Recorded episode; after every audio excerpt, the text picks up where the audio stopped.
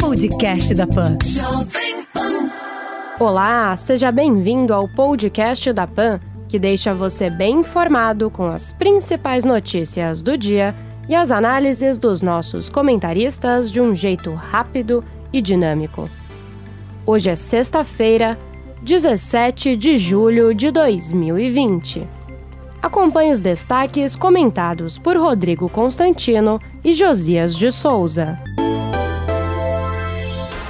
O Brasil supera a marca de 2 milhões de infectados pelo coronavírus. Foram 45.400 novos casos em 24 horas, com 1.322 óbitos, elevando o total a 76.680. Recuperados são quase 1 milhão e 300 mil.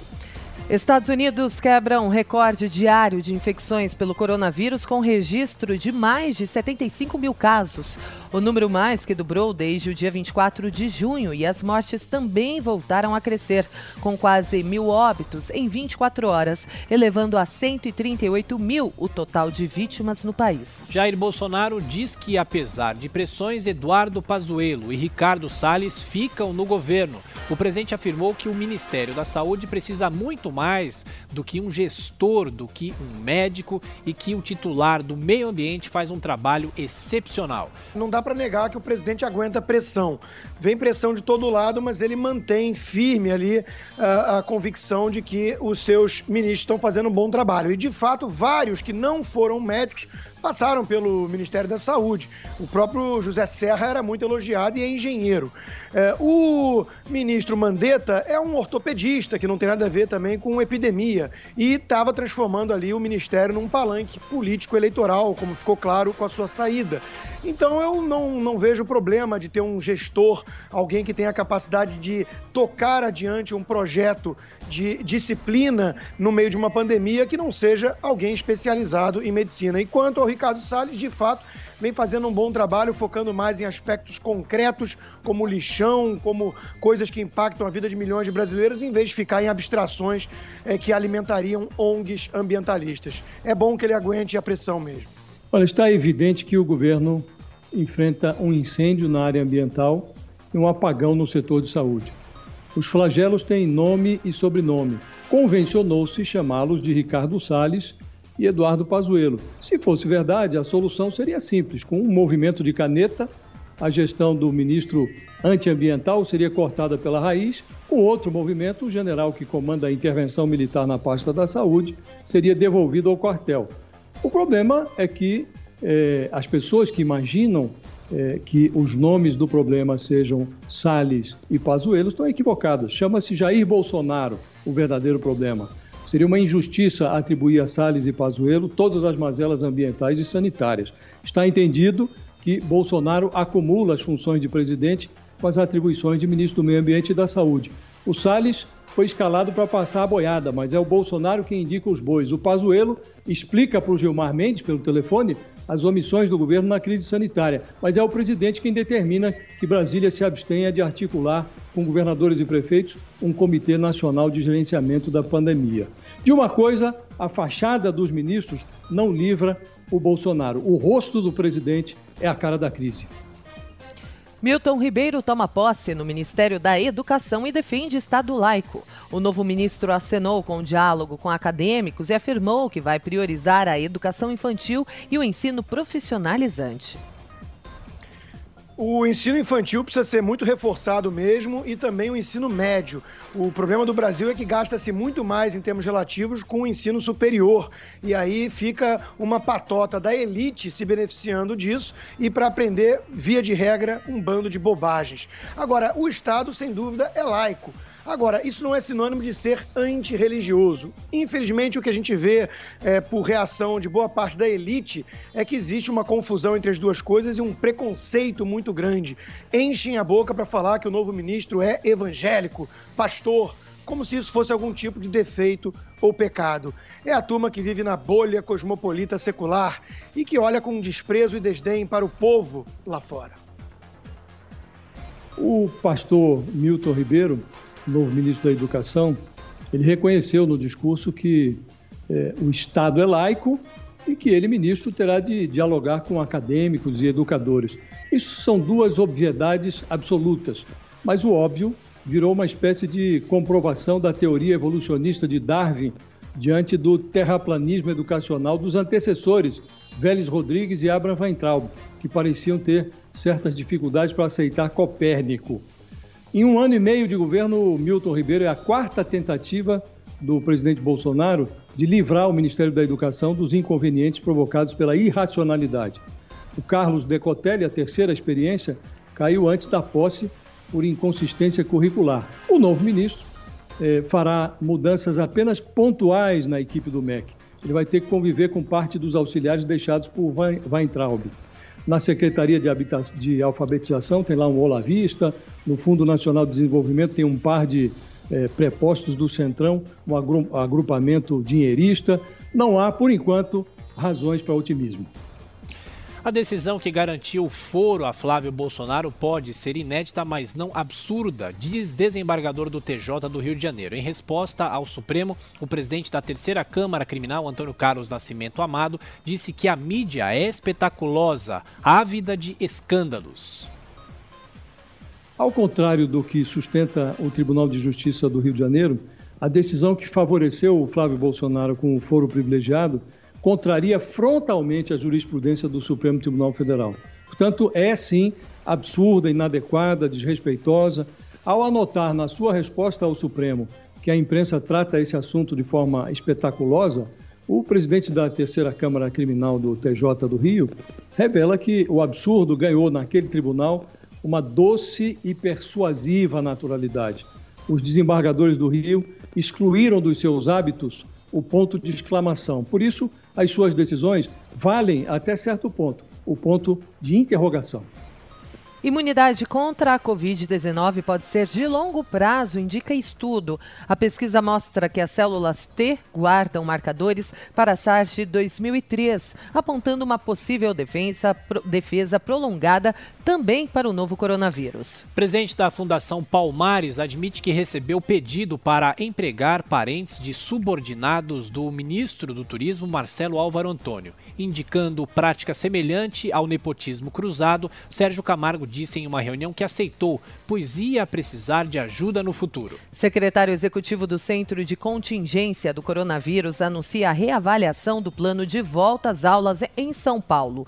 João Gabardo disse que a decisão foi tomada após informações que associam o retorno dos alunos às escolas ao aumento de casos da doença. Joe Biden arrecada 242 milhões de dólares em três meses para a campanha à presidência dos Estados Unidos. O candidato democrata reduziu a vantagem financeira de Donald Trump graças a magnatas do Vale do Silício, Hollywood e Wall Street. É, chama atenção algumas coisas aí. Primeiro que a campanha de Joe Biden toda significa mantê-lo preso no bunker, né? É, fora completamente dos holofotes da mídia e do público em geral porque é toda a sua campanha voltada para o lado tóxico de Donald Trump, não para qualquer mérito ou qualidade do próprio Joe Biden, que não as tem. E o segundo lugar é, é chamar atenção para a quantidade de multimilionários que costumam bancar sempre o Partido Democrata, aquele mesmo que faz discurso em nome das minorias. Parece um tanto familiar, estamos acostumados a isso no Brasil, chama-se esquerda. E o esporte, o Real Madrid é campeão espanhol pela 34ª vez. O título de 2020 foi conquistado pela equipe nesta quinta-feira, com uma rodada de antecipação após a vitória contra o Vila Real por 2 a 1.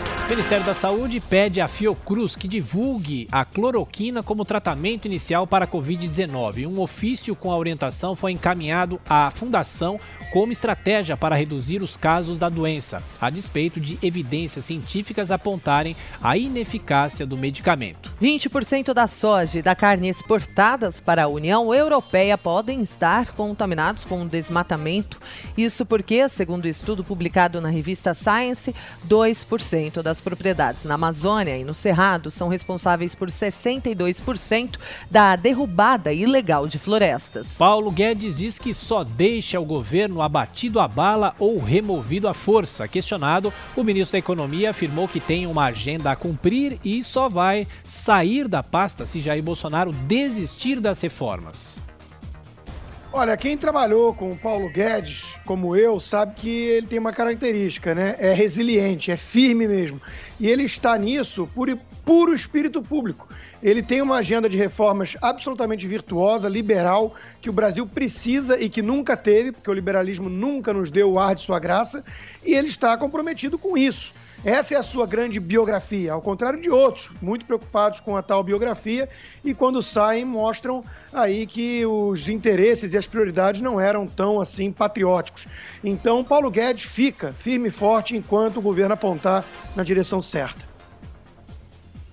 Ah, em poucos minutos, o ministro Paulo Guedes disse uma coisa e o seu contrário. Eu só saio abatido a bala, removido à força, disse o ministro.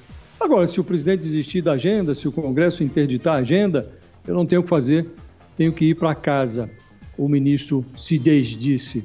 Nesse antagonismo das duas falas, o Paulo Guedes expôs uma perigosa opção pela teatralidade. O pior que pode acontecer no instante em que se discute a reforma tributária é um negociador que não enxerga as próprias responsabilidades no espelho. Foi o Paulo Guedes quem se acorrentou a ideias fixas sem apoio, a nova CPMF, acorrentou-se também a promessas irrealizáveis. Faremos quatro grandes privatizações em 90 dias. Acorrentou-se a quiromancias econômicas, a retomada do crescimento em V. O Paulo Guedes sabe que o Bolsonaro não tolera a CPMF, sabe também que o presidente hoje está mais próximo do populismo eleitoral do que das suas reformas liberais. Ou o posto Ipiranga atrai o Bolsonaro para sua agenda e vai à luta no Congresso, ou oferece gasolina com os aditivos desejados aí pelo presidente. Há sempre a hipótese de limpar as gavetas, chamar o caminhão de mudança, mas o melhor é que isso seja feito em silêncio, do contrário fica parecendo chantagem. Geraldo Alckmin é indiciado na Lava Jato por corrupção, lavagem de dinheiro e Caixa 2. De acordo com a PF, o ex-governador de São Paulo foi beneficiado pela Odebrecht com repasses ilícitos de mais de 10 milhões de reais nas campanhas de 2010 e 2014. Pois é, o Geraldo Alckmin era dos caciques tucanos ali, aquele mais discreto e até mesmo com imagem de alguém é, é, é, espartano, de alguém que tinha hábitos ali realmente que não eram muito espalhafatosos e, e que indicavam algum tipo de conduta equivocada no governo. Mas até ele, até ele está, pelo visto, encalacrado com a justiça e, e que viu base ali para indiciá-lo.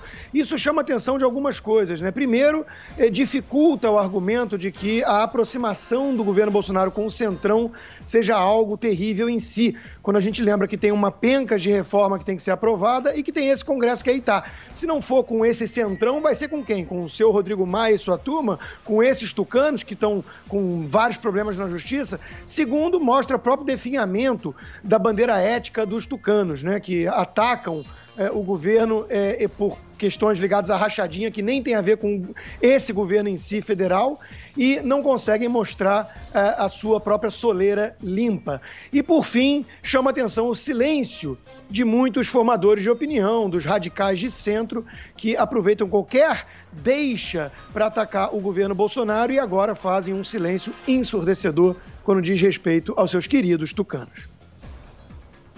Ou, ou o PSDB dispõe de alguma estratégia revolucionária de blindagem partidária, ou a legenda se arrisca a cometer um suicídio.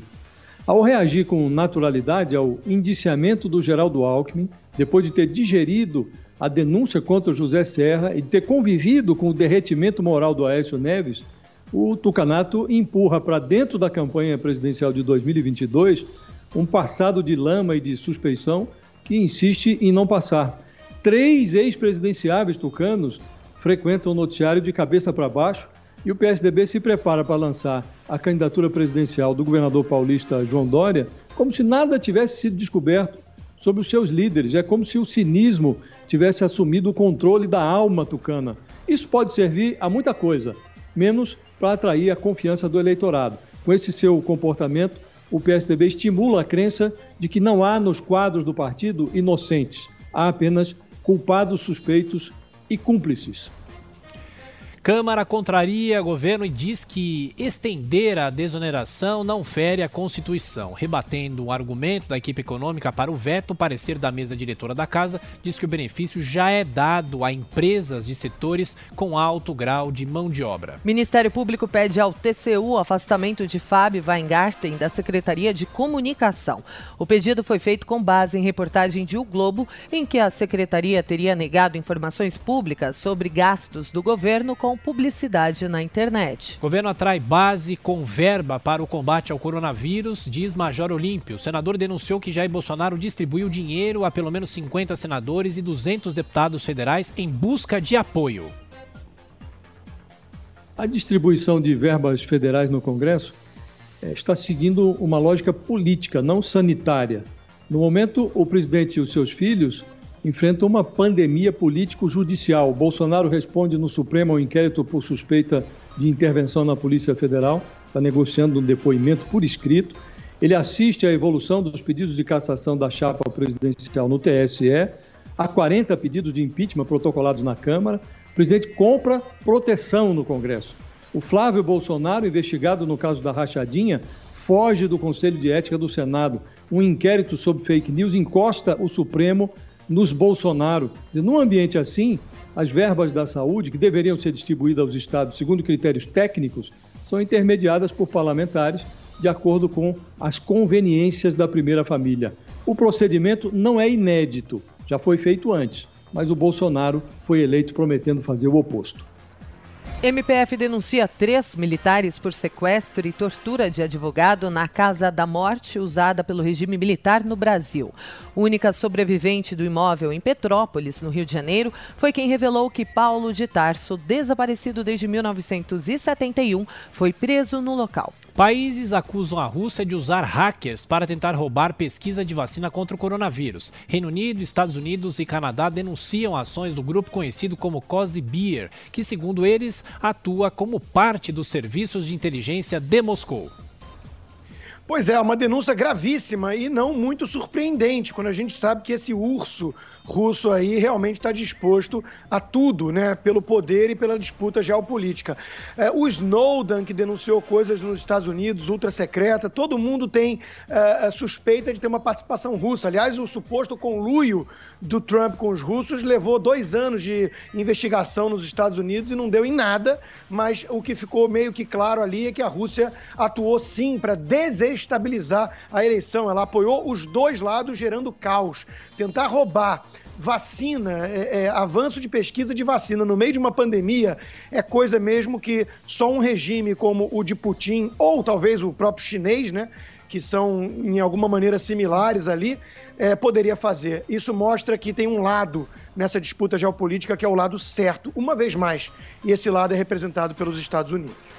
Pilotos iniciam treinos livres para o Grande Prêmio da Hungria. A terceira etapa da temporada 2020 da Fórmula 1 acontece no próximo domingo, no circuito de Hungarong, a partir das 10 horas da manhã. Esse foi o podcast da PAN, que deixa você bem informado com as principais notícias do dia e as análises dos nossos comentaristas de um jeito rápido e dinâmico. Para acompanhar mais informações e comentários, basta acessar o nosso site jp.com.br. Podcast da Pan.